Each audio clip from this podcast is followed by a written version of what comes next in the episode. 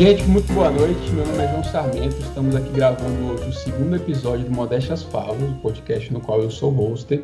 E hoje nós vamos tratar de um tema muito polêmico, muito atual, é, que está aí com, na boca de praticamente todas as pessoas, de, dentre advogados e todos os juristas, é, que são os, o, as decisões do Supremo Tribunal Federal da semana passada, especificamente a decisão do ministro Edson Fachin, que anulou os processos, do, os quatro processos que tramitam é, contra o ex-presidente Lula, e também o, o, o julgamento da, da, da, eventual suspeição do ex-juiz Sérgio Moro, justamente nos processos que correm contra o ex-presidente Lula. Para discutir essa matéria, hoje eu trouxe três convidados muito especiais que têm muita carga, muita bagagem, muita propriedade para tratar sobre o tema. O primeiro delas é a doutora Marília Fontinelli, que é professora da faculdade na qual eu me formei. Ela é advogada criminalista, professora no IDP, especialista em Direito Penal e Processo Penal pela Escola de Direito de Brasília, que é o IDP, e também é mestranda em Direito Constitucional pelo IDP. Professora, muito bem-vinda. João, te agradeço mais uma vez pelo convite. A tua iniciativa é louvável e demonstra é, justamente o aluno que você foi na graduação e continua abrilhantando a tua carreira como advogado. Então é um prazer estar aqui, principalmente ladeada de dois, dois profissionais que eu tanto admiro e que aprendi demais, devo muito na minha carreira a ambos. Muito obrigado pelo convite. Obrigado pelas palavras, professor. Estamos também com a professora Daniele Galvão, que também é advogada. Ela é mestre e doutora em Direito Processual pela Faculdade de Direito da Universidade de São Paulo. É colaboradora da Revista Brasileira de Ciências Criminais e do Boletim do Instituto Brasileiro de Ciências Criminais, o IBCCRIM. E é professora de Processo Penal na pós-graduação da Academia Brasileira de Direito Constitucional. Professora, muito bem-vinda. Muito obrigada, João. Que bom que estamos aqui. Esse assunto é muito relevante. Eu fico muito, muito feliz pelo convite, ainda mais na companhia dessas pessoas, né, de você, do professor Calegari e da, e da Marília. Fico muito feliz. Obrigada pelo convite. É isso, eu que agradeço, professora. E para finalizar, é, eu brinquei aqui mais cedo que estaria é, usando só as cinco primeiras linhas do currículo do professor André Calegari. Estamos aqui com o professor André Luiz Calegari, que é advogado criminalista. Ele é doutor e pós-doutor em Direito Penal pela Universidade Autônoma de Madrid. É doutor honoris causa é, pela Universidade Autônoma de Tlaxcala e pelo Centro Universitário Del Valle de Teotihuacan, no México, essas duas faculdades do México.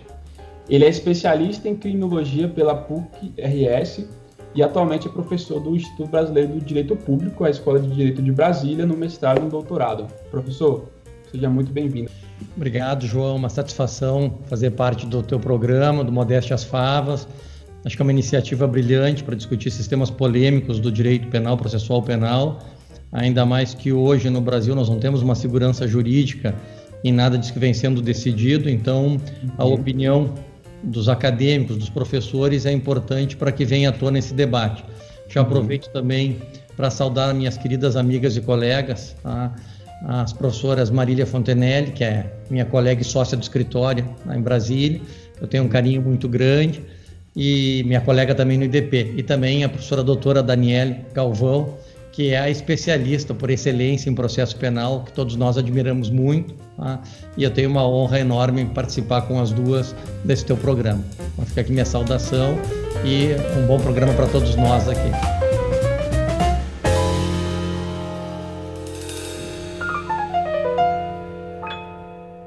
Como eu disse no início, é, na semana passada nós tivemos uma decisão emblemática do ministro Edson Fachin, é, que acabou anulando os quatro processos que corriam contra o ex-presidente Lula, com base, é, resumidamente, na incompetência que teria a 13ª Vara Criminal de Curitiba para julgar os crimes que tramitavam contra o ex-presidente Lula.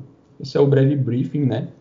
É, do, da, da, decisão. É uma decisão longa, mas que é extremamente fundamentada e, na minha opinião, praticamente retocável. É, mas aqui eu quero tratar um pouco do problema em abstrato, né? Essa decisão, os dois temas centrais que nós vamos tratar hoje, que são é, essas, esses dois pronunciamentos do Supremo, especificamente o voto do ministro Gilmar Mendes no, na, no processo que trata da suspeição do, do ex-juiz Sérgio Moro, é, nós vamos tratar aqui de princípios basilares do, do, do, não só do direito penal, mas do direito em si, né, do Estado Democrático de Direito. E os mais importantes que eu separei para a gente debater aqui hoje são é, a competência, né, a gente precisa tratar de competência, o princípio do juiz natural e também a imparcialidade do juiz, o porquê que isso é tão importante no devido processo legal, no processo penal. E já que a professora Marília e também o professor André falaram que a pessoa mais qualificada para tratar desse assunto aqui é a professora Daniele, eu gostaria de, de pedir uma explicação breve e, e, sucinta a respeito desses três princípios: a imparcialidade do juiz, o juiz na princípio do juiz natural, que está garantido no artigo 5 da Constituição, e também a competência. Tá, vamos lá. Vamos, vamos falar assim de uma forma mais simples, né, para que a gente consiga, num curto espaço, explicar conceitos mais, é, vamos dizer assim, básicos ou, ou, ou princípio dessas questões. Uhum. É, especificamente no, no criminal, nós temos algumas regras e que ditam exatamente onde os fatos criminosos devem ser apurados ou punidos, né? E esses critérios são, primeiro, critérios se o crime, por exemplo, envolve bens ou serviços da União Federal, e aí a gente tem uma divisão entre a Justiça Federal e a Justiça Estadual, ou eventualmente uma questão envolvendo direito eleitoral, né? Uhum. E aí seria uma terceira vertente, então não da Justiça Federal, não da Justiça Estadual, mas uma de Justiça Eleitoral especializada. E uma questão também de direito militar. Então, teriam essas quatro, vamos dizer assim, de uma árvore de, de, de possibilidades de locais de justiça serem, a serem processados ou julgados, a gente tem essas quatro possibilidades. Depois de estabelecida essa premissa, ou seja, Justiça Federal, Justiça Estadual, Justiça Eleitoral, Justiça Militar, é, nós temos outros critérios de distribuição de competência os critérios, por exemplo, é, da discussão da prerrogativa de foro. Então, algumas autoridades, em razão do exercício de algumas funções públicas, devem ser processados e julgados em determinados tribunais. Então, por exemplo, o prefeito na, no Tribunal de Justiça, ou governador no Superior Tribunal de Justiça, senadores e deputados federais perante o Supremo Tribunal Federal, por exemplo, tá? Isso é uma regra geral. Lógico que o Supremo delimitou isso de uma forma que, que os fatos. É isso, a gente ser... vai tratar mais para frente. Inclusive, é, é, um dos fatos fulcrais da, da decisão do Ministério Joaquim. Essa, essa restrição tão específica ao caso da, da Operação Lava Jato, né? Mas isso. prossiga. E aí, excluídas essas hipóteses de prerrogativa de foro, a regra geral para a distribuição de competência é uma regra territorial, ou seja, onde os fatos aconteceram.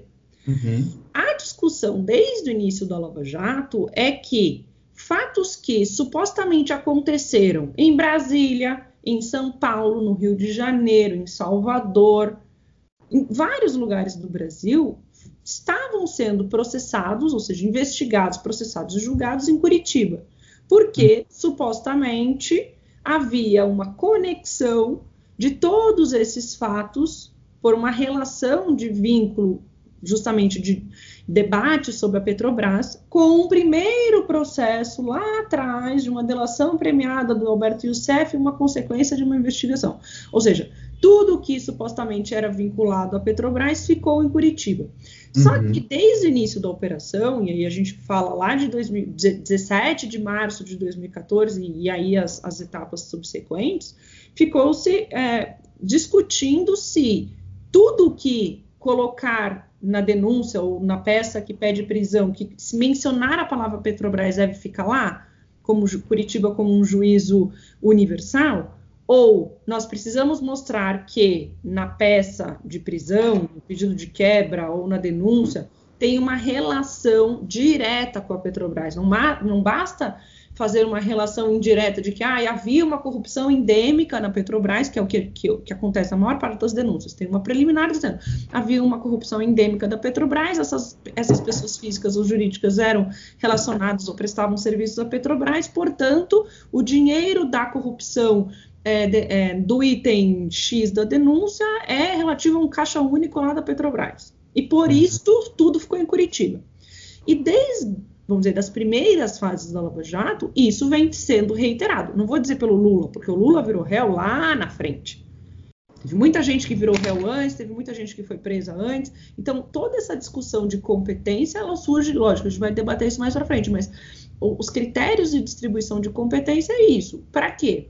Por que, que esses critérios são previamente estabelecidos? Para que não haja a criação de um tribunal de exceção ou uma Exatamente. escolha discricionária de um juiz para julgar determinadas pessoas. Ou seja, ah, então, já que aquela determinada pessoa foi pega dirigindo embriagada, vou usar um exemplo muito do cotidiano, foi pega embriagada e a gente não gosta dela, vamos mandar ela ser julgada não em São Paulo, onde ela estava dirigindo, ou em Curitiba, ou em Brasília, ela estava dirigindo no Eixão, em Brasília.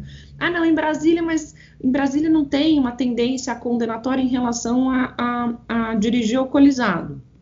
Ah, uhum. então vamos mandar para Ceilândia, porque lá eventualmente tem um juiz que é mais, vamos dizer, é, tem uma visão mais punitivista. Então, critérios de competência existem justamente para que sejam observados e para que haja, portanto, por consequência, uma obediência ao juízo natural. Né? Exatamente. Então, na verdade, há, há uma, uma inter-relação entre o princípio da, da, da, estabelecimento de competência e estabelecimento de juiz natural, que é juiz natural, juiz competente, naturalmente competente para julgamento daquela, daqueles fatos criminosos, conforme o estabelecimento de, de critérios prévios, né? prévios, isso é muito importante, prévios de competência.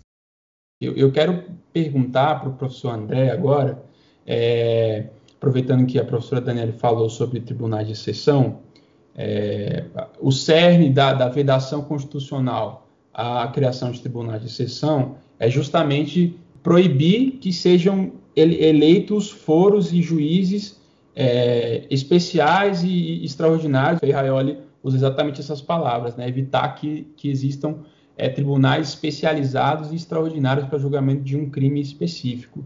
E a gente vê que, apesar de o ministro Edson Fachin não ter, não ter tratado sobre isso, que aparentemente a, a, a 13ª Vara de Curitiba ela vinha se tornando um, um, tribunal de exceção, na minha opinião. O que, é que o senhor pensou sobre isso, é, professor André? Bom, aproveitando já o que a Daniela, Daniela muito bem explicou é, sobre juiz natural, competência, a verdade é que o que estava se criando em Curitiba era que todos os processos que direta ou indiretamente tivessem a menção à palavra Petrobras, que necessariamente não deveria ser o juízo da 13ª vara o competente, se criou sim, uma, não digo um tribunal, uma vara de exceção.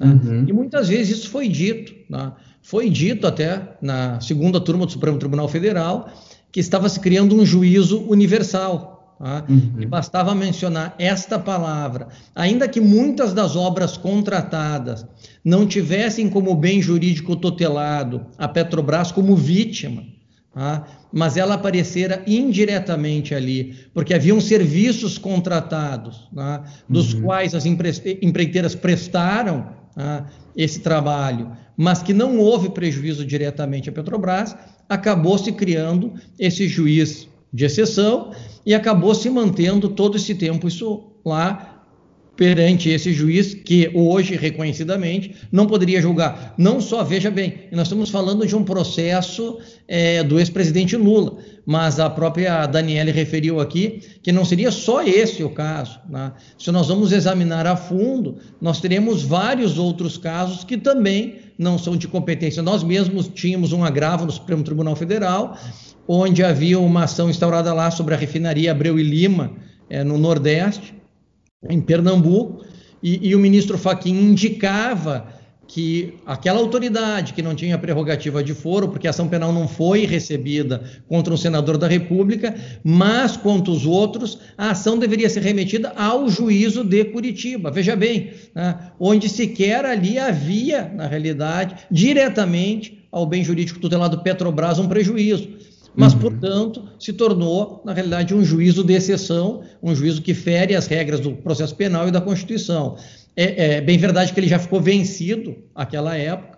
A turma, por maioria, mandou que o processo não fosse para lá e sim fosse redistribuído a uma das varas de é, Recife. Tá? Uhum. Mas a pergunta é pertinente e claro que o ministro Faquim faz a, a meia-culpa, por assim dizer, ao proferir o julgamento, porque ele diz que só agora é, o processo estava maduro, isso é uma expressão que ele utiliza, Tá? Depois do que a turma tá? já ter examinado vários outros casos, já haver precedentes, não só na segunda turma, mas no próprio Supremo Tribunal, Supremo Tribunal Federal a respeito desse caso ou destas ações penais, e ele então né, retira do até então juiz universal incompetente e acaba proferindo essa decisão que nós vimos. Tá? Mas, objetivamente, respondendo a tua pergunta, é vedado. Nós sabemos, o estudante de direito já sabe no início do processo, como a Daniele bem explicou, as regras de competência. Tá? Uhum. E, evidentemente, aqui nem tudo era atribuição da 13ª Vara da Seção Judiciária ah, do Paraná, de Curitiba. Portanto, aqui se feriu em nome de uma busca desenfreada por justiça, né, de uns ah, senhores que se colocaram acima de tudo e acima da lei, né, e acabaram atropelando o sistema jurídico pátrio. Uhum. Professora Marília, algum comentário? Quero ouvir a sua opinião também.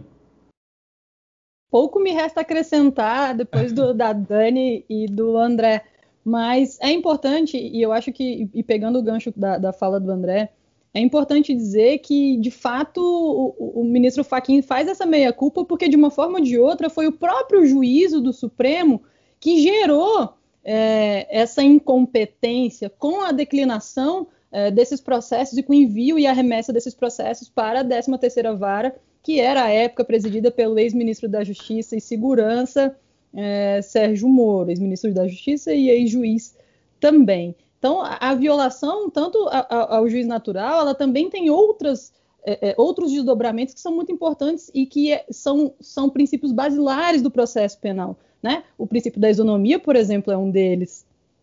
Né? Então a gente acaba esse, esses desdobramentos em relação à, própria incompetência, né? Hoje já já muito bem discutida e muito rumorosa também, uh, traz uma série de problemas e acaba desaguando uh, e na nossa percepção, né, na percepção principalmente da sociedade com a ampla e restrita divulgação desses dados, de que, de fato, aquele processo foi um processo viciado.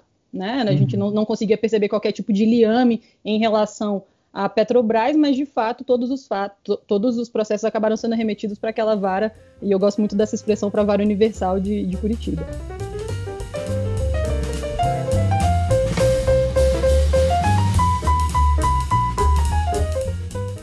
Prosseguindo aqui, essa discussão da, da competência da 13ª Vara, ela, ela iniciou desde a da distribuição do, da Operação Lava Jato para o saudoso ministro Zavas, que o, o ministro Edson Fachin trata sobre isso na decisão que a gente está tratando aqui.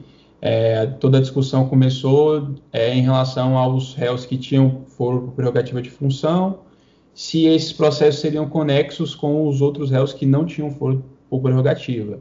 E aí nasceu a necessidade de discutir se esses processos poderiam ser julgados também no Supremo Tribunal Federal. E aí caminhou bastante. E aí o Supremo é, é, fixou finalmente a, a, a, regra de que a competência da 13ª Vara Criminal de Curitiba é, no bojo da Operação Lava Jato ficaria restrita aos casos de crimes contra a administração pública cometido é, na, é, contra a pessoa da Petrobras. E a minha pergunta, e fiquem à vontade os três para responder, é o seguinte: a gente tratou aqui mais cedo, logo no início, a professora Daniele explicou a, a competência, né, a regra da competência como se fixa, e resumidamente é em razão da matéria em razão do lugar e, e em relação da, da pessoa, né, que é o foro por prerrogativa de função nesse caso. E, ou seja, a competência ela decorre do artigo 109 da Constituição Federal e também pode decorrer da legislação infraconstitucional. O que eu quero é, é falar é que, obrigatoriamente, a, a competência é fixada pela lei. É, e aí, quando eu li essa parte da decisão do ministro Edson Fachin, que, que na verdade foi uma construção da jurisprudência do Supremo, não foi, não foi o ministro Edson Fachin que decidiu, é, o Supremo, nesse caso, fixou de uma certa forma a competência da 13ª Vara Federal pela jurisprudência dele mesmo. É, poderia o Supremo fazer isso, sabendo que a competência é fixada estritamente em, por decorrência da lei? Eu, eu, eu, vou começar porque a Dani depois vai me corrigir, porque ela é a professora de processo penal. Eu acho que o Supremo não poderia, mas é, eu vou relembrar o que aconteceu na própria decisão do ministro Faquim. Uhum. É que isso tinha sido suscitado inicialmente com, por ocasião do saudoso ministro Teori Zavascki, quando ele apreciou os primeiros casos a, em relação à competência. Mas essa matéria sempre foi analisada a látere, nunca ela foi objeto de mérito de discussão. Tanto é verdade que ela poderia ser revisitada. Tá? Evidentemente, isso não foi aprofundado, o Supremo é, foi julgando os outros casos, foi mantendo a turma, ah, tinha uma posição que não era majoritária, tá? portanto, a gente não pode dizer que o Supremo errou sempre, ou que o Supremo já não vinha ela divergindo a respeito disso. Tá? E o próprio ministro Faquim diz que isso não tinha ainda sido objeto de impetração na, é, no habeas corpus. Ele faz isso em seu relatório, faz essa menção, dizendo que essa questão ainda não havia sido analisada, até por ele como relator, porque não era uma questão ainda que tinha sido análise de discussão. Tá? Portanto, todas as questões haviam sido suscitadas e essa não. Tá? Então, eu creio que, claro que o Supremo, se essa é a pergunta objetiva, Evidentemente, nos primeiros julgamentos, poderia sim ter entrado na questão, ah, e também nós temos que fazer essa meia-culpa em relação ao Supremo ter dito: olha, aqui nós temos que fazer uma divisão. O que é competência do Supremo, ah, por exemplo, por prerrogativa lá do, dos deputados, dos senadores, fica aqui. O que é competência lá é, da 13 terceira fica lá. Nós podemos uh, manter, porque veja bem, o Supremo, até eu vou entrar numa outra matéria, mesmo com a decisão essa recente, né, de só manter julgando é, pessoas com prerrogativa de foro em razão do mandato e em função dele no exercício, tá? ainda assim te, não, não está sedimentado a jurisprudência, porque em vários casos, pela conexão probatória, se mantém gente sem prerrogativa de foro perante o Supremo Tribunal Federal. E em vários outros, o Supremo manda tá, desmembrar o processo e que as varas competentes julguem, na realidade, os demais é, correus. Então, é uma questão que o Supremo teria realmente que fixar melhor né, e deveria ter feito logo no começo. Também é verdade que no começo, né, todo mundo pisava em ovos com a Operação Lava Jato. Nós não tínhamos certeza, porque, como bem disse a professora Daniele, isso veio de uma colaboração tá, que acabou repercutindo no Paraná e, com isso, atraiu todos os outros casos né, que envolviam a Petrobras para lá mas talvez de imediato, se alguém tivesse suscitado tá, e o Supremo tivesse analisado a fundo essa questão, talvez a gente não tivesse nesse embrólio jurídico. Essa é a minha opinião. É, gera uma, uma clara insegurança jurídica, né? Assim, claro que a 13ª vara, ela vinha mesmo se tornando um juiz universal para o crime de colarinho branco, o pagamento de propina e, e, e, corrupção em licitações, né? De várias empresas, não só da Petrobras. É, mas também é, é não, não dá para a gente colocar a situação tão preto no branco assim, porque imagina-se que ao menos eles, é, sequer eles sabiam também que, que o Supremo decidiria isso agora. E a, eu imagino que naquela época, lá 2016, 2017, quando o processo estava muito no início, essa incompetência ela não era manifesta do jeito que ela foi evidenciada agora, né? E aí acabou gerando toda essa discussão, esse bloco que a gente está vivendo hoje. Professora Daniele, por favor. É, João, acho. Calegari, eu não vou te corrigir, porque eu acho que a tua colocação está perfeita e longe de mim te corrigir, né? Estou fora. É, é, eu, eu só acrescentaria uma coisa. Primeiro, são, a lei estabelece critérios abstratos e objetivos de, de competência. O que decidiu o Supremo não, é, não foi dizer assim, tudo que é Petrobras fica em Curitiba, ou Curitiba só fica com a Petrobras. Na verdade, essa decisão é, foi num caso concreto, e dentro deste caso concreto, estabeleceu-se que não, Curitiba deve ficar somente com o que é Petrobras. O que não for Petrobras, sai de Curitiba. Mas essa decisão, ela não tem força de lei, ela é uma, uma decisão interpretativa num caso concreto. Tanto é que quem que estiver processado, julgado, condenado, investigado em outros autos, pode utilizar essa decisão como um precedente persuasivo, mas não uma força executória. Não dá para pegar essa decisão e simplesmente falar, bom, já decidiu lá que só pode ficar assim, portanto eu vou executar como se fosse um cumprimento de sentença com força, sabe, coercitiva e tal. Não, não acho que seja nesse, nesse ponto. É, então, a interpretação do Supremo Tribunal Federal em razão da vara específica ou da matéria específica levada ao julgamento na vara, eu acho que ela não conflita com a lei, ela na verdade é uma interpretação da lei para estabelecer critérios é, se, na, se, aquele caso concreto é de competência da vara ou não da vara. Uhum. Diferente da decisão na questão de ordem da 937, é, que estabeleceu aí uma regra abstrata para dizer que os casos envolvendo autoridades com prerrogativa de foro sorão, somente ficarão é, a cargo de julgamento da, né, dos tribunais, no caso do Supremo Tribunal Federal, quando o fato for é, cometido durante a constância do mandato e em razão do exercício da função. Isso, para mim, aí é, é, uma situação diferente, que aí criou-se uma, uma regra abstrata que vai ser aplicada aos outros casos. Então, acho que a gente tem que fazer essa diferenciação.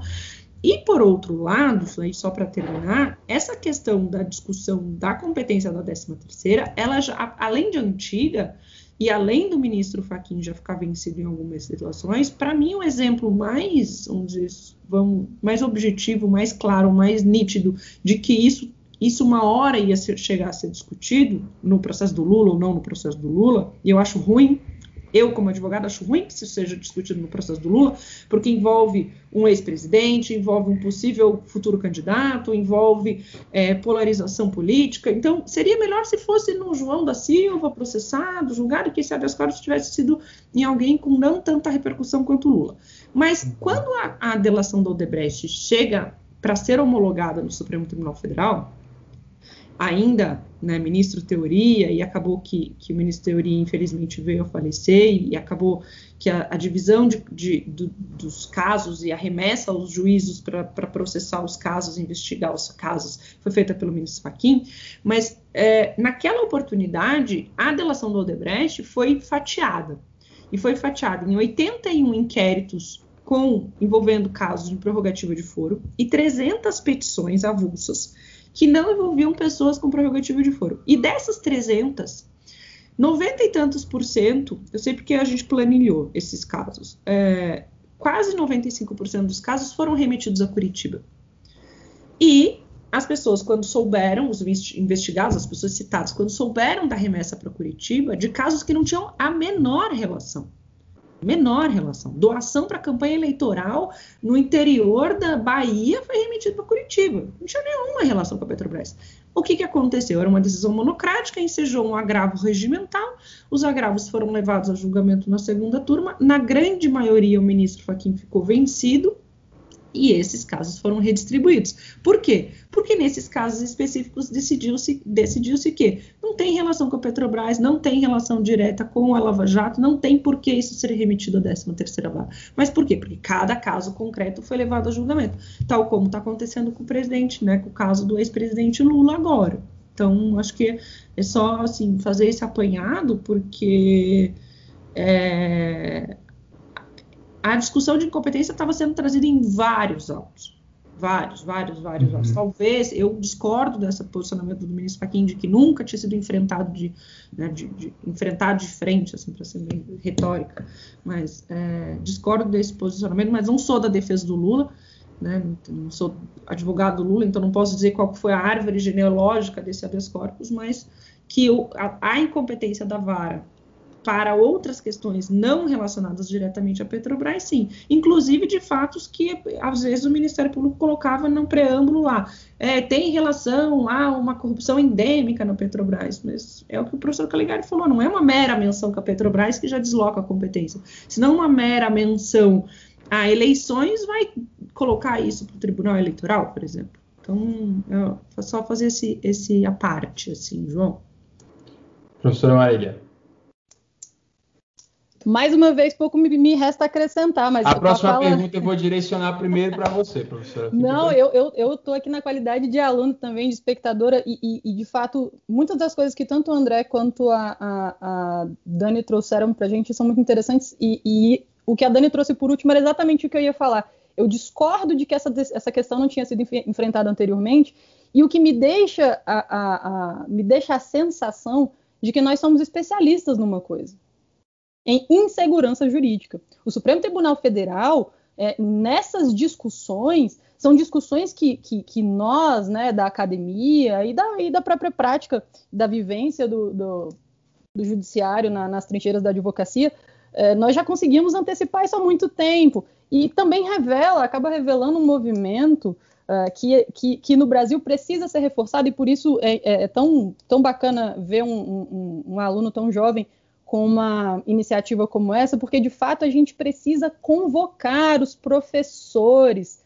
para que a gente consiga, de fato, bater nas decisões tomadas, do ponto de vista acadêmico, óbvio, nunca pessoal, né? Mas a gente no Brasil tem um movimento estranho, a, a, a jurisprudência toma algum tipo de decisão muitas vezes esdrúxulas, é o caso daqui que a gente está tá, tá discutindo aqui, que são vários caminhos a serem que foram tomados e que na verdade eles desbordam e muito é, da, do nosso sistema é, é, constitucional mesmo.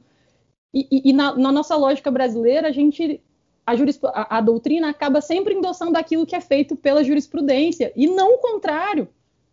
Né? O, é na verdade, a jurisprudência precisa tomar suas decisões, certas ou erradas, e cabe a nós uh, questionar, e questionar de forma profunda, sem, sem, sem tomar para o pessoal, sem levar para o pessoal, fazendo críticas é, é, que sejam contundentes e, óbvio, sempre baseadas e alicerçadas em boa, em boa doutrina, para que esses caminhos é, é, legais né, e dentro de uma sistemática jurídica sejam tomados. Não adianta a gente também fazer o, o, o caminho inverso. Né?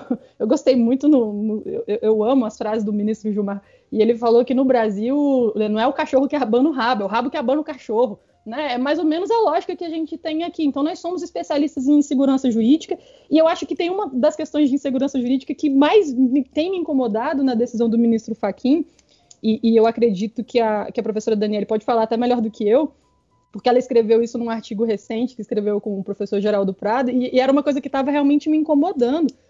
Bom, e agora foi tomada uma decisão monocrática pelo próprio ministro Faquim nesses, nessas ações específicas, cortou os dedos para não perder o braço, mas e, e decisão monocrática se toma quando a gente tem uma jurisprudência já consolidada do tribunal. No entanto, se pretende levar o recurso para o plenário, sendo que o juízo natural para a discussão é, é, dessa questão é, é, a própria segunda turma. Então, isso é, essa, essa questão da insegurança jurídica em relação a, qual é o, o, local competente para discussão de eventual recurso, né?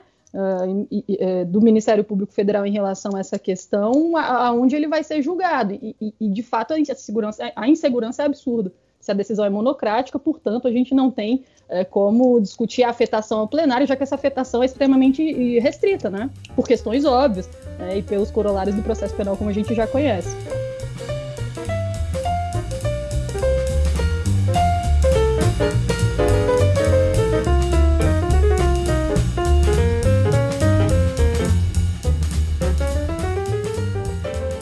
Esse julgamento ele é muito curioso porque é, é, tem uma parte específica que essa decisão do Fachin, na verdade, né? É uma parte muito específica que ele acaba afastando também a, os fundamentos de que os crimes seriam conexos, a, além da, da, conexão instrumental, que seria a conexão probatória ali, né? A conexão entre provas. Também a intersubjetiva, que seria aquela conexão entre agentes com o mesmo modo operandi, e, e, assim, de uma maneira muito objetiva, praticamente, que a situação não reclama, é, ah, os crimes conexos, ainda que praticados pelos mesmos agentes e modos operandi, também não, não podem ser é, aglomerados na, na, na, na, competência da 13ª vara. Né? E aí há mais uma pergunta que eu deixo para vocês responderem. A conexão, tudo bem, a 13ª vara não pode ser um, um juízo universal de crime de colarinho branco. Perfeito. É, e, assim como o professor André falou, a mera menção à Petrobras também não atrai a competência da 13ª vara. Perfeito. Mas a conexão probatória, principalmente das delações premiadas, e a comunhão entre os mesmos corréus, e inclusive com os mesmos modos operandi, que é, é, é não atrairia a, a, a, conexão nos termos do artigo 71 do CPP, se eu não me engano. Eu pergunto isso porque é o seguinte, é, eu falei mais cedo que eu tenho uma certa atuação no penal também, no criminal, né? E eu já tive a oportunidade de pegar, é, era uma operação, é, infelizmente, um crime bem reprovável, mas era uma, uma, operação que investigava o crime de tráfico de drogas, tráfico internacional de drogas, e os nossos clientes acabaram ali cometendo um crime no meio desse bolo todo, um crime estadual. Eles eram uma, um entorpecente que estava vindo do Paraguai e eles, as provas demonstram de maneira clara que o crime cometido por eles foi no âmbito estadual de, entre São Paulo e o Rio Grande do Sul, salvo engano. E em, com fundamento na, na, na, conexão de provas e de agentes de, de correios, né, de desígnios dos correios, o crime acabou também, também sendo julgado na Justiça Federal, né? E, assim, nossa tese foi toda construída com base, inclusive, na, na incompetência do juiz federal, né?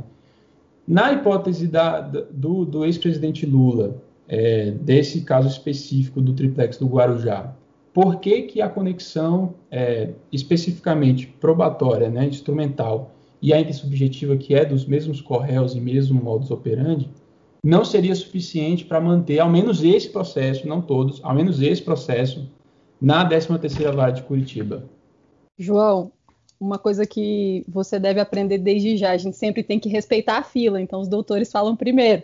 Mas é, eu, eu, acho que a gente tem uma série de questões para conversar sobre isso. Eu, eu, confesso que também não conheço os autos, né? Que, como a professora Daniela disse, eu não faço parte da defesa do ex-presidente Lula e também não consegui entender de fato qual é a, a genealogia da coisa. Mas uma coisa que me chama muito a atenção, e você tocou nesse ponto, é a objetividade é, na, nesse tipo de decisão para justificar a ausência de conexão. É, pelo primeiro aspecto, o que mais me chama a atenção é que a falta de fundamentação de decisão ela é por si só uma violação constitucional. Então, partindo já dessa premissa, eu acho que sim, isso precisa ser analisado e precisa ser é, é, é destrinchado, é, lapidado com muito mais carinho e cuidado, para que a gente consiga entender se existe essa conexão.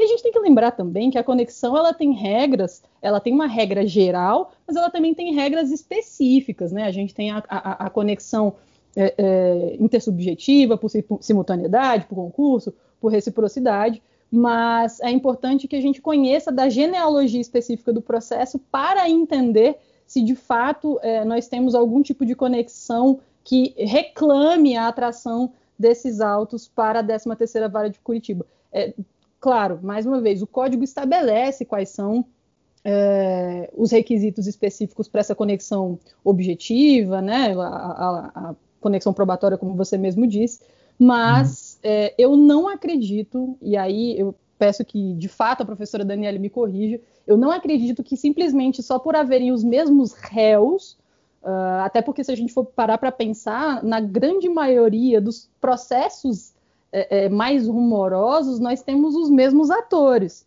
né? E muitas vezes os mesmos autores estão, os mesmos atores estão é, é sendo réus em, em, processos muito parecidos no Brasil inteiro. Então, de fato, a corrupção é endêmica, mas eu não acredito que o simples fato de, de termos é, os mesmos agentes e o mesmo, o mesmo modus operandi faria com que essa atração fosse, faria com que essa conexão é, de, fato, de fato atraísse os processos para a vara de Curitiba. Eu acho que esse é um, um, um, ponto que precisa ser muito bem analisado, porque além do, dos desígnios, a gente precisa, é, específico dos agentes, a gente precisa entender se esse modus operandi não era o modus operandi no país para que esse tipo de situação ocorresse, ou se era o modus operandi específico da Petrobras. Ótimo. Professor Daniele. Eu tenho sérias dúvidas se tem conexão probatória. Sabe por quê? Vamos lá. Marcelo Debrecht, tá?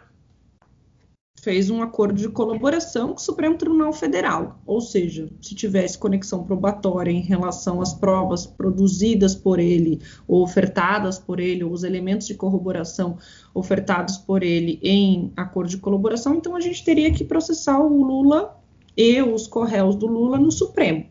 Não é o caso.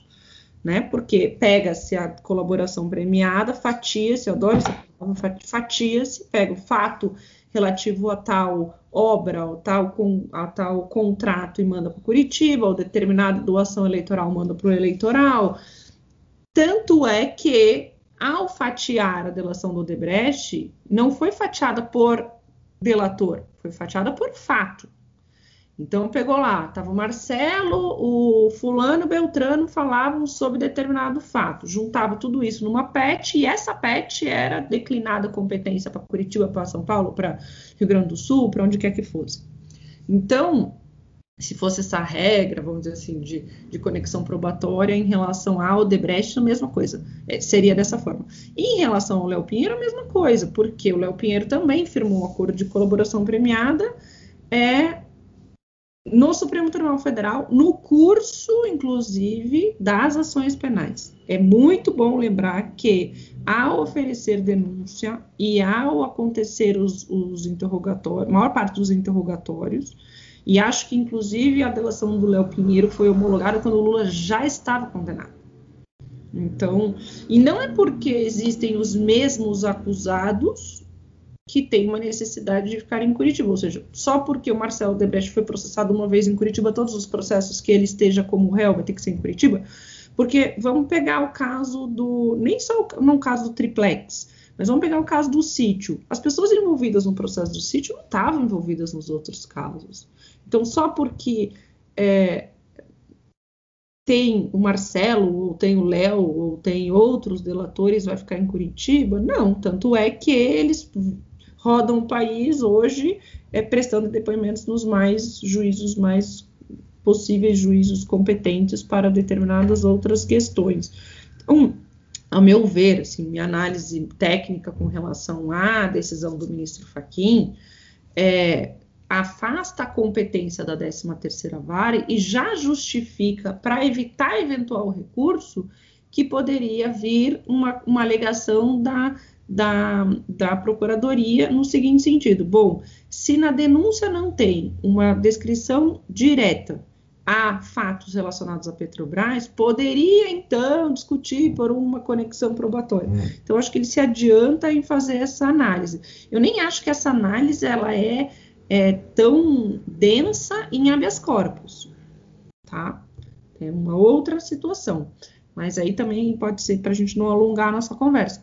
Mas eu, sinceramente, não vejo que há uma prorrogação de competência só porque são os mesmos acusados, ou é, até para usar uma frase do ministro Marco Aurélio, que processo não tem capa, né? Processo tem conteúdo. Então, vamos analisar o conteúdo. O conteúdo aqui é de supostamente entrega de um, de um apartamento no Guarujá. Então, a, o lhame entre, o nexo entre Petrobras e triplex e Lula tem que ser feito na denúncia, até porque a, denúncia é a peça acusatória que delimita a acusação. E isso, ao que me consta, não foi feito, assim, minha, minha opinião, né? não foi feito. Então, por isso, o reconhecimento da incompetência. Mas aí tem outros pormenores de afetação para plenária, etc., que a gente pode falar daí, eventualmente, numa outra pergunta. Mas eu acho que é, é um, pouco, é um pouco disso, de realmente de ausência de conexão probatória. Não, não vejo nesse ponto. Professor André. Não, eu estou de acordo com as duas. Só queria voltar em duas ou três questões anteriores, uma para provocar a, a Daniela e a Marília. É, não, a questão lá, a, a, Dani tem razão, a Marília também, que já vinha sido enfrentado pela segunda turma, mas o ministro Faquim diz que, e eu também não conheço o processo nem a defesa, eles que nesse caso particular, especificamente, não tinha sido objeto pela defesa do ex-presidente a discussão da competência. Tanto que ele, no, ele colaciona em seu voto é, várias decisões, inclusive que ele sublinha a palavra, fiquei vencido. Tá? Então ele diz, na realidade, ele reconhece que a tese já existia, né? da qual ele era vencido. Mas ele dizia que o objeto, pela defesa especificamente, nesse caso, não tinha chegado até ele. Tá? Então, talvez por isso não tivesse sido analisado. Também não conheço o que foi feito anteriormente pela defesa. Tá? Também quanto ao agravo, aqui eu estou de acordo, mas eu fiquei me perguntando, né, Dani, tu que é professora de processo penal, o, a, a, essa decisão foi preferida num habeas corpus. Tá? Um habeas corpus é um, é um recurso privativo da defesa, tá? e ela é uma decisão favorável. Tá? É, por que, que tem agravo do Ministério Público numa decisão em habeas corpus? Tá? É, essa é uma questão que eu fico me perguntando. Nós vamos tornar então uma decisão agora que é de um recurso que é só utilizado pela defesa, não que o Ministério Público não possa utilizá-lo, até pode impetrar habeas corpus em favor quando houver uma ilegalidade no processo, evidentemente, todos nós sabemos disso. Mas aqui foi favorável. E mais, né, é, como ah, vocês duas já mencionaram bem, ah, a questão está pacificada, e quando está pacificada, isso está no regimento interno, o, o relator pode decidir monocraticamente, quando houver decisões já é, pacificadas pela turma ou pelo Supremo, que não são mais objeto de discussão, e, portanto, se ele já a decidiu monocraticamente, causa estranheza que o juízo natural, para voltar lá à primeira pergunta do João no início né, desse debate, causa estranheza que aqui nós não estejamos discutindo novamente né, um juízo de exceção que seria o plenário. Por que nós vamos devolver uma matéria ao plenário se o plenário sequer pode ser afetado por essa matéria? Tá? Não teria nem o porquê dessa discussão. Tá? Mas, enfim, é, e quanto à conexão probatória, rapidamente, porque as duas já deram uma aula, é, eu vejo que também não teria porquê é, de se discutir isso, e até se houvesse o processo em curso e todos os outros correios, alguns não tivessem firmado acordo de colaboração, ou ainda o processo não tivesse sentença e fosse começar agora o processo, por exemplo, seria muito mais de interesse, talvez, dos correios também alegarem que a Justiça Federal de Brasília, do Distrito Federal, é competente, aí sim pela instrução probatória, para eles se verem processados no mesmo juízo. Tá?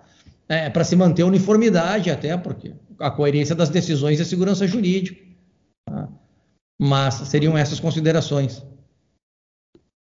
É, é, essa discussão é muito interessante, inclusive o ministro Edson Fachin tentou afetar a, a, matéria ao plenário, aí foi onde veio os embaixos de declaração da defesa, dizendo que o plenário já tinha se posicionado de maneira uníssona sobre aquilo, de forma que o relator não precisaria afetar né, a matéria ao plenário.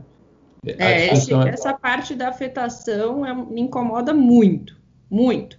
Não é nesse caso. Não sei se, se eu posso falar dois minutinhos sobre Pode, isso. fica à vontade, professora. Assim, é, as, as hipóteses de afetação ao plenário são muito restritas, porque, como a gente falou lá no início, existem regras rígidas de fixação de competência, né? O Supremo lá atrás decidiu que lá depois de usar 50 e tantas sessões de, do plenário para julgamento da ação penal 470, que era o mensalão. Mudou o regimento em 2014 para estabelecer que julgamento de habeas, julgamento de ações penais seriam remetidos às turmas, né, para justamente uma nova fixação de uma regra de competência. Portanto, das decisões monocráticas dos é, ministros, é, caberá agravo regimental, cujo julgamento também é previsto pela turma. Mas eu, eu vou dar um passo atrás para dizer o seguinte: teve um outro caso de afetação do Lula e que, infelizmente, é, foi é, passado por cima. A gente fechou os olhos, a gente tampou o sol com a peneira. Então, nós tínhamos as ações diretas de constitucionalidade sobre a necessidade de trânsito em julgado para a execução das sentenças condenatórias ainda né, na relatoria do ministro Marco Aurélio e tal, e, e isso estava para ser é, pautado ainda na, na, presença da ministra Carmen Lúcia. Esses casos não foram julgados e o ministro e, o, e a defesa do Lula impetram habeas corpus para a soltura, para não prisão, na verdade, do ex-presidente é, ali em 2018. E o caso, um habeas corpus individual relativo a um caso que vinha subindo desde da primeira instância, né? Ou seja, é, tinha uma discussão no TRF, no STJ, chegou no Supremo. A competência para o julgamento de habeas corpus individuais é da turma, salvo em hipóteses excepcionais previstas no regimento envolvendo, por exemplo, os presidentes das, dos poderes ou presidente da República. Portanto, o julgamento era da, da turma. O que, o que faz o ministro Faquinha? Naquela época, é o habeas 152752 afeta o plenário e o caso é julgado ao plenário. E toda essa discussão de afetação, ninguém levou em consideração. Era, ah, porque é uma questão de relevante, é, questão social. Inúmeros outros habeas corpus sobre o mesmo tema não foram afetados. E a gente fechou os olhos, o ex-presidente foi preso, e as eleições vieram, e etc, e tal, tal, tal. E aí, quando vem o caso da incompetência, antes de é, levar o caso a julgamento também na competência da turma, o ministro, mais uma vez, afeta o caso para o plenário. Ou seja, os casos do Lula não estavam sendo julgados na turma. Por quê? Por uma justificativa de relevância social. Mas aí eu volto na palavra do ministro Marco Aurélio. Os processos não têm capa, os processos têm conteúdo. Né? Então, o processo não tem nome. Não é porque é do Lula, porque é da Daniela, porque é do Caligari, porque é da Maria. A competência é a turma. E aí, é, os embargos de declaração vêm com relação à matéria, dizendo que não precisa de afetação, e o ministro, então, julga numa decisão monocrática. E aí a minha crítica com, no artigo do professor Geraldo, que a Marília, muito, muito, de maneira muito delicada, e, e agradeço, citou, é o seguinte, para julgar ou para julgar a competência para julgar Lula, muda-se a competência para julgar o agravo regimental para julgar o habeas corpus do Lula. Ou seja, gente, se a decisão é monocrática, proferida por um ministro, competência de julgamento do, do habeas corpus é a turma, o agravo regimental é a turma. Não tem por que afetar para o plenário. E aí, a questão do agravo regimental possível em habeas, Caligari, eu tenho, assim, o que não é proibido é permitido. E o regimento fala, não, não veda. Mas eu acho muito estranho, assim, um estado acusatório, etc e tal, que esses essas, essas decisões benéficas aos acusados possam ser recorridas por parte do Ministério Público. Mas tem uma, uma outra conversa. Mas essa questão da afetação me incomoda muito, né? Porque é, o caso é para julgar competência. Aí eu mudo a competência para julgar a competência para julgar o Lula, qual é a competência? Não, para mim não faz sentido algum.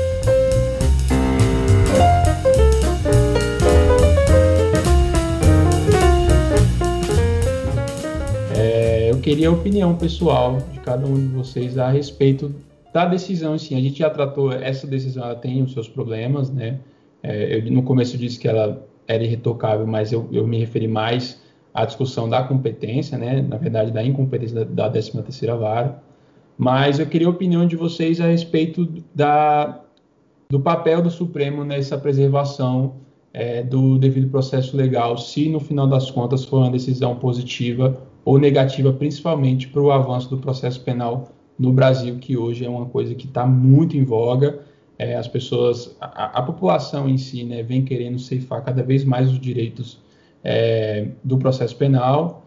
E eu queria saber a opinião de vocês a respeito disso, se a decisão foi positiva é, em se falando de, de, de garantia de proteção de direito no processo penal.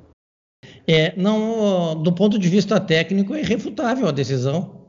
Né? O, tecnicamente, e começando lá pelo, pela fala da Daniel, que deu uma aula sobre competência, o Supremo nada mais fez do que corrigir né? e colocar no seu devido lugar as regras já esculpidas tanto na Constituição Federal como no Código de Processo Penal, ainda que o fez tardiamente. Por quê? Ah, demorou muito a fazê-lo. Tá? Isso era uma decisão que já deveria ter sido tomada há muito mais tempo. Claro que o ministro disse que o processo, é uma expressão que ele usa, não estava maduro para tanto, e a jurisprudência vinha se consolidando, ele vinha sendo vencido em todas as decisões na turma, mas evoluiu e chegou a essa decisão. Então, acho que a pergunta, objetivamente falando, o Supremo corrigiu um erro, na realidade, tá? sobre regra de competência, o fez tardiamente, mas antes tarde do que nunca. Tá? E não é porque é do ex-presidente, deveria fazê-lo para todos, tá? onde houvesse esse problema de que aquele juízo não pode ser universal quando não se tratar de matéria específica lá afeita à Petrobras. A minha opinião seria isso. Professora Daniele. Ah, eu concordo com gênero, número e grau Caligari só acrescentaria uma questão. Pode ser que a competência não tenha sido objeto de um habeas sozinho, direto, específico, objetivo em relação a isso. Mas competência, tal como posta, é uma questão de que pode gerar nulidade absoluta. Tanto é que eles estão anulando agora o processo remetendo para outro. Então, poderia, mesmo que é, numa transversal, ter sido conhecida de ofício num outro dos milhares habeas corpus que foram impetrados pela defesa. Então, essa é a minha, minha única crítica. Agora, é uma decisão extremamente fundamentada, é uma decisão monocrática que atende os requisitos de ser uma decisão monocrática, né, ou seja, julga de acordo com o regimento interno que estabelece que só pode julgar quando a, as decisões é, forem pacificadas ou tiver jurisprudência dominante. É uma decisão extensa, né, faz uma análise até mais profunda do que se vê em habeas corpus normalmente. É, atende os requisitos mesmo da, da fundamentação e da, do atendimento da jurisprudência dominante, é, mesmo que tardiamente. Então, mas o que Caligari disse está perfeito me deu é um bálsamo no coração a gente ouvir a, a, expressão nulidade absoluta, né? Porque me parece que no processo penal isso não existe mais. Né? Aparentemente toda nulidade é relativa, mas é, é, é, eu também concordo absolutamente. Acho que me chamou um pouco a atenção, de fato, a decisão ser tão, tão completa em sede de habeas corpus, mas eu acho que a gente está reparando um erro muito grave que foi cometido no passado, independente de quem seja né, o, o paciente desse habeas corpus, é, a gente está reparando um, um, grave erro e que pode ser norteador para uma estrutura processual é, penal que a gente tanto precisa aplicar no nosso país. A gente não pode ter medo de, de pensar que as nossas garantias processuais, é, as nossas garantias funda é, fundamentais, né, como se elas fossem, a gente pode encarar isso como barreiras intransponíveis, como barreiras transponíveis, né? Muito pelo contrário, a gente tem que sempre lembrar de quão caras elas nos foram para serem adquiridas e serem incorporadas no nosso sistema constitucional.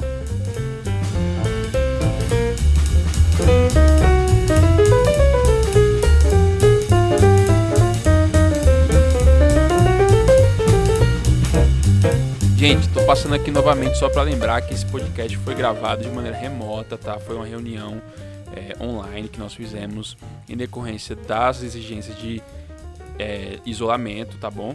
E para lembrar também que essa gravação ficará disponível em dois podcasts. Eu estou lançando esse primeiro agora e o segundo nós lançaremos na semana que vem, no qual nós tratamos do julgamento da eventual suspeição do ex-juiz Sérgio Moro nos processos julgados contra o ex-presidente Lula. Valeu!